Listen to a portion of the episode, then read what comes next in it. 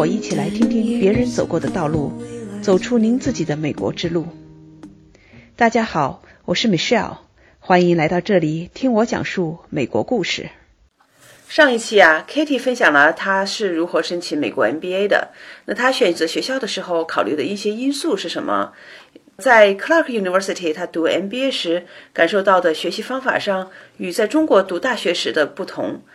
作为一名中国的留学生，所面临的一些挑战是什么？那这一期呢，我和他共同探讨了出国读 MBA 和在国内读 MBA 有哪些不同，这两者之间的利与弊各是什么？还有 Katie 认为出国留学我们需要具备一些什么样的能力，才能够顺利的适应美国的环境等等。这里我先请他为大家描述一下克拉克大学的校园究竟是什么样子。一个它比较小，小班，地理位置比较好。用你自己的语言来描述一下，让没有去过的人得到一个比较感性的认识。我觉得我们校园还是挺典型的那种新英格兰地区的那种风格吧，比较古典。它那座主楼是一八八七年的，至少那个楼上面刻着一八八七。我之前做研究的时候，我就发现这个学校其实历史很久了。它应该是在美国也是数得上的最古老的学校之一吧？我忘记是第二还是第三名那种感觉，印象中。而且一开始是一所全研究型的学院，是个研究院，对，是个全研究型的。它原来没有本科。我不知道你那会儿的感受是啥？校园以外的道路、社区吧，就比较萧条了，不是特别安全。确实是这样。现在。比原来还稍微强一点，因为我最近这次回去，我还觉得周围比以前有所改善。Clark 在的这个城市哈叫 Worcester，麻州算是第二大城市。不过美国的城市吧都比较小，波士顿是最大的，然后这个第二大的就比那个第一大的就小太多了。而且这个城市其实是一个大学城，因为有差不多十来所学校。是联合在一起的。那你看到这些校车也是在这十来所学校里面来回的穿，固定的时间班车，而且学生也可以到不同的学校去修课。总体来讲，我的理解是比较算是一个大学城，其他的行业并不是太发达。这个学校呢，就算是在这个城市的比较市中心的地方，旁边的居民区哈，当年是属于那种比较蓝领阶层的，那些老师都不是住在旁边的。听他们说都是从外州。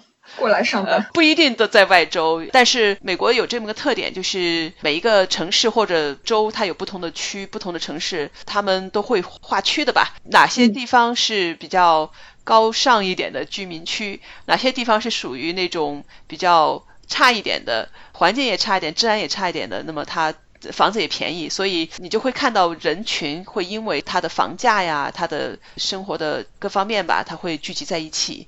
那我们这个学校，克拉克大学旁边应该是属于一个比较差一点的这种区。我当年哈，我刚去的时候，出了校园之后往外走，那么两三个街区，你就会看到有一些人在街头游荡的那种人吧，聚集在一起。我每次从那儿走过的时候，白天我会自己走，我一般不会去看他们。不会跟他们打任何招呼，就赶快的从人家身边走过，也没人来理你。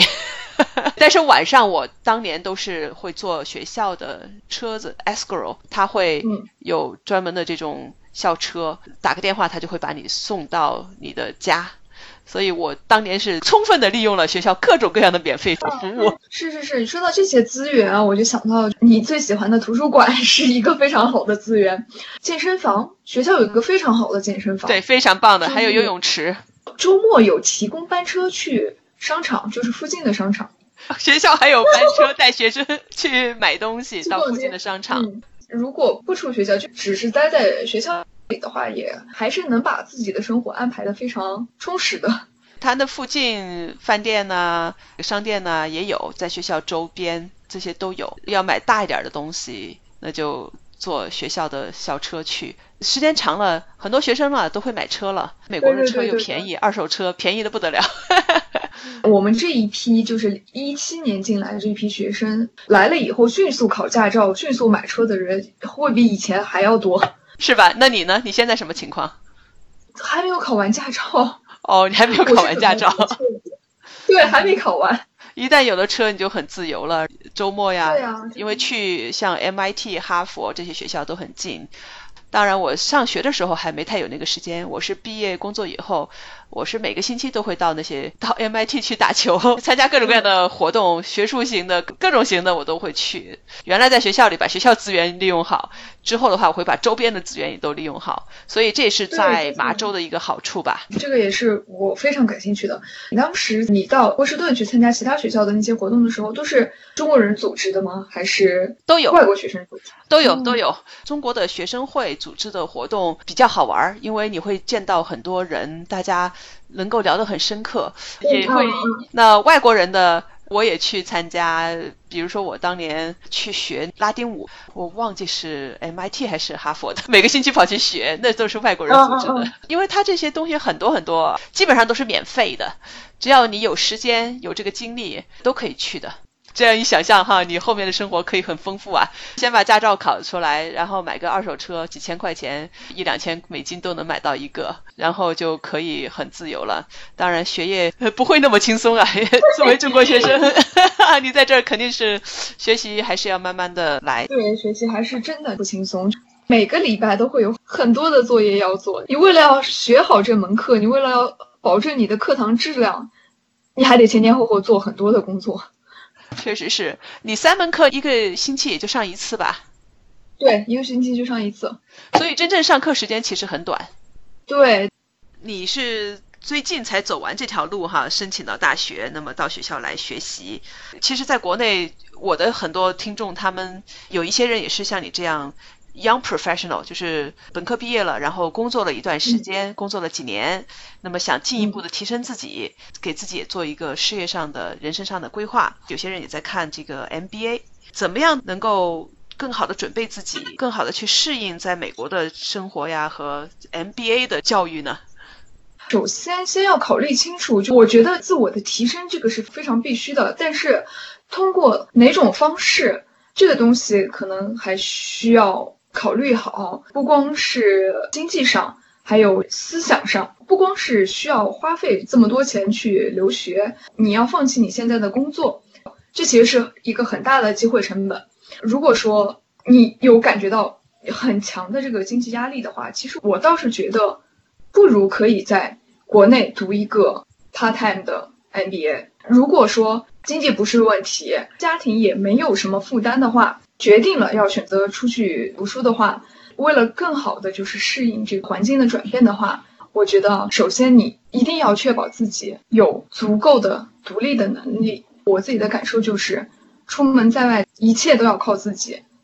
出来了以后吧，很多时候大家都是各自有各自的需要忙的事情，你也不可能时时刻刻有一个人在旁边帮助你或者告诉你要干什么，所以。我觉得你需要有这么一个能力，就是你要去利用手边一切的资源去解决你遇到的一些问题，而不是要想着一有什么事情就去求助啊或什么的。可能第一步你先靠自己，如果能解决的话，都尽量靠自己去解决。然后你会发现，其实很多事情就是没有想象的那么难的。如果是习惯于依赖别人去帮你解决问题的，那可能出国对你来说就会是一个。非常有挑战的事情。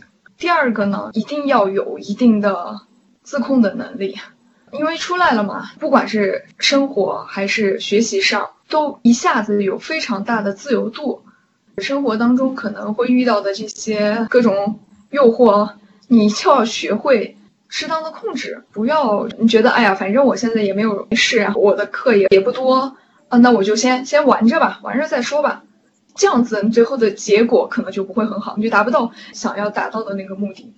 所以，首先你得自己想清楚你为什么要来，到了之后你还不要忘记你来的原因。我觉得还有一个很重要的就是你要去敞开自己，要积极的去融入这么一个环境当中。原先可能不是这么一个积极外放的这么性格的一个人。但是你想要更好的适应当地的这种生活，或者是说一个新的生活的话，你必须要学着去融入这种新的环境吧。我的这个专业嘛，就可能就是我的同班同学是中国人的很少，有的时候上一门课就我一个中国人，然后其他全班同学都是老外，你就要学着去跟人家去沟通，尝试去理解，因为之前就有听说中国人和老外是不太容易做朋友的。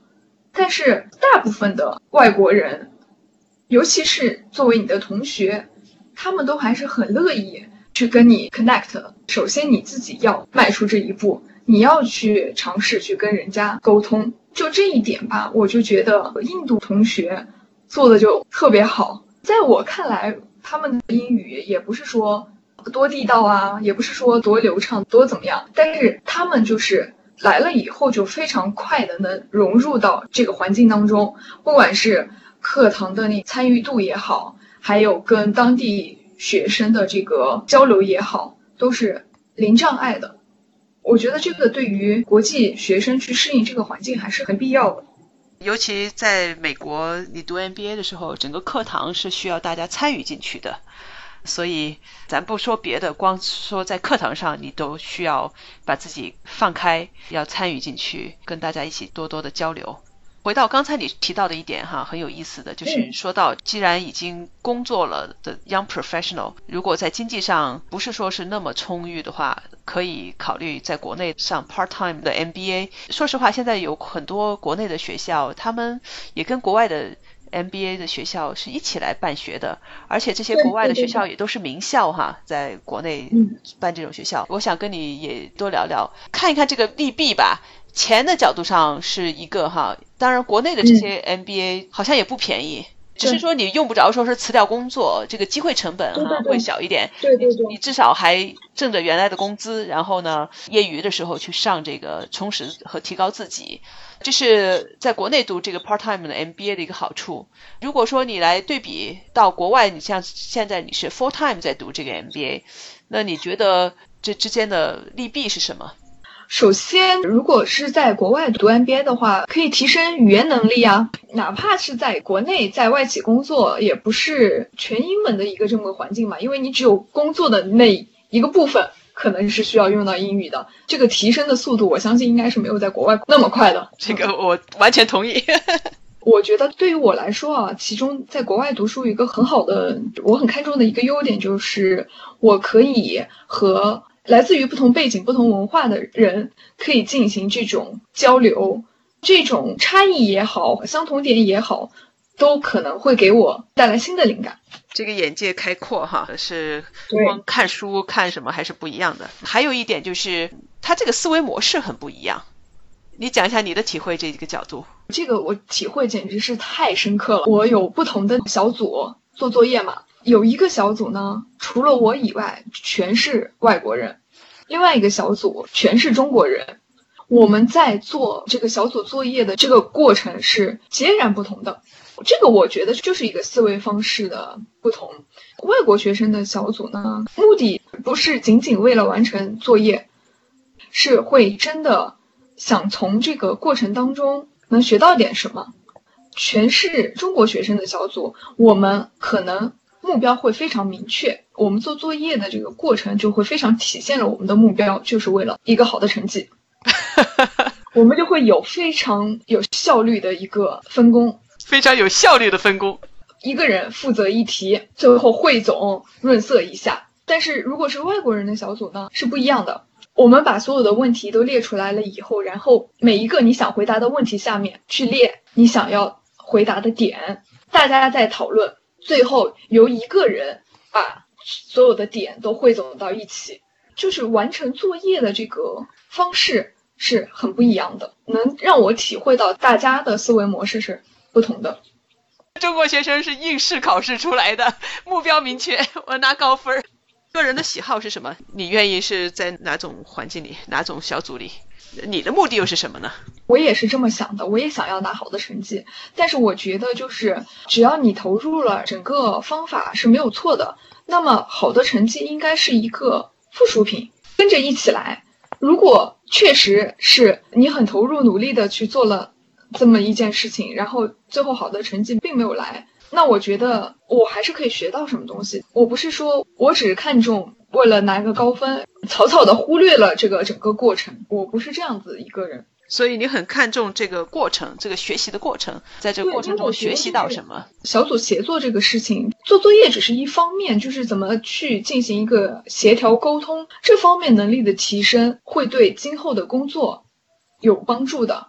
不应该忽视对这个过程的重视。说的非常好，确实是在我们的工作中。很多时候，它不是能像这道题这样的，或者这个 case 你把它分解分得那么干净，然后每个人做自己的这一块儿，最后拼起来就行了。在我们的实际工作中，很多东西是一个互相之间连接性很强的，没有办法大家自己做自己的，不经过一起共同的这个讨论呐、辩论呐，不同的 idea 激发出来，综合起来再找出，因为每一个人的 idea 可能都不全面，但是放到一起再进行一个讨论，把大家的想法都拿出。出来，最后再想出的东西可能是最好的呀，确实是这样。对，我很高兴你认识到了这一点。MBA 的学习，它确实是和其他的很不一样。我们在这个每一次的练习过程中，不光是是 那点儿知识呃的应用，确实是像你说的这样，在小组的这种 teamwork 的过程中，其实就是一个学习。我听您的意思是说，你说这个 program 是要两年学完，你现在没有任何 guarantee 的东西，对吧？从你的角度来讲。你对自己的规划是什么？我目前是想毕业，甚至是没有毕业的时候，我想自己进行一个创业。我的兴趣点是在快销及奢侈品行业的市场营销。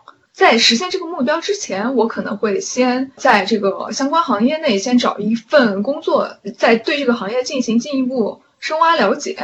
之后，我最终的想法是，我想搭建一个电商平台。怎么样建立一个这样子的一个商业模式？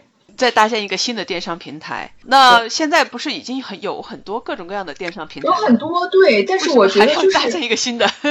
各个行业都是一样的，产品同质化现象是很多。如果是有这个需求的话，还是可以在传统的模式上有一点创新，再有一点新的变化，但是还是可以去满足这个市场的需求。据我所知，中国。国内美妆类行业吧，现在的市场需求大概也就被开发了百分之二左右，就是是完全不饱和的一个状态。所以其实应该还是可以做，只是看有没有一些新的想法、新的手段。非常感谢 Kitty 同学的分享，我衷心祝愿他在美国顺利的完成学业，更重要的是好好的 enjoy 现在每一天的学习和生活。下一期，我将与美国大学的国际办公室的工作人员一起聊一聊国际学生在大学里能够得到什么样的学生支持和服务，以及国际学生如何去申请奖学金和助学金。另外，我们也会谈到州立大学和私立的文理学院有什么不同。期待与您下期再见。